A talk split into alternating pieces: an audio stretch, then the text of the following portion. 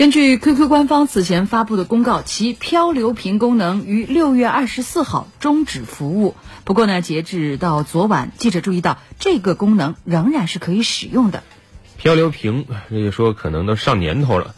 公开资料显示，QQ 邮箱漂流瓶这个功能是二零一零年九月二十八号正式上线的，类似于无指定收件人的一个邮件啊，用户发送一个漂流瓶，那么就会有同样也使用漂流瓶功能的用户。接收到信息，但是呢，发起者和回复者都是匿名方式出现，漂流瓶也不会显示 QQ 号及昵称，你发出去了也不知道谁收到了，谁收到也不知道谁发来的。发的啊，嗯，这个漂流瓶曾经是 QQ 邮箱中备受欢迎的功能之一。根据相关报道，漂流瓶上线三天，用户量就突破了一百万，半年后呢，达到了一千万，并且让 QQ 邮箱突破了一亿的活跃用户，超过网易邮箱，成为第一。但是也正因为这个功能匿名的隐秘性，漂流瓶也被各种不良内容应用，从而产生了一些不良影响。去年十二月，腾讯暂时下线了微信和 QQ 的漂流瓶功能，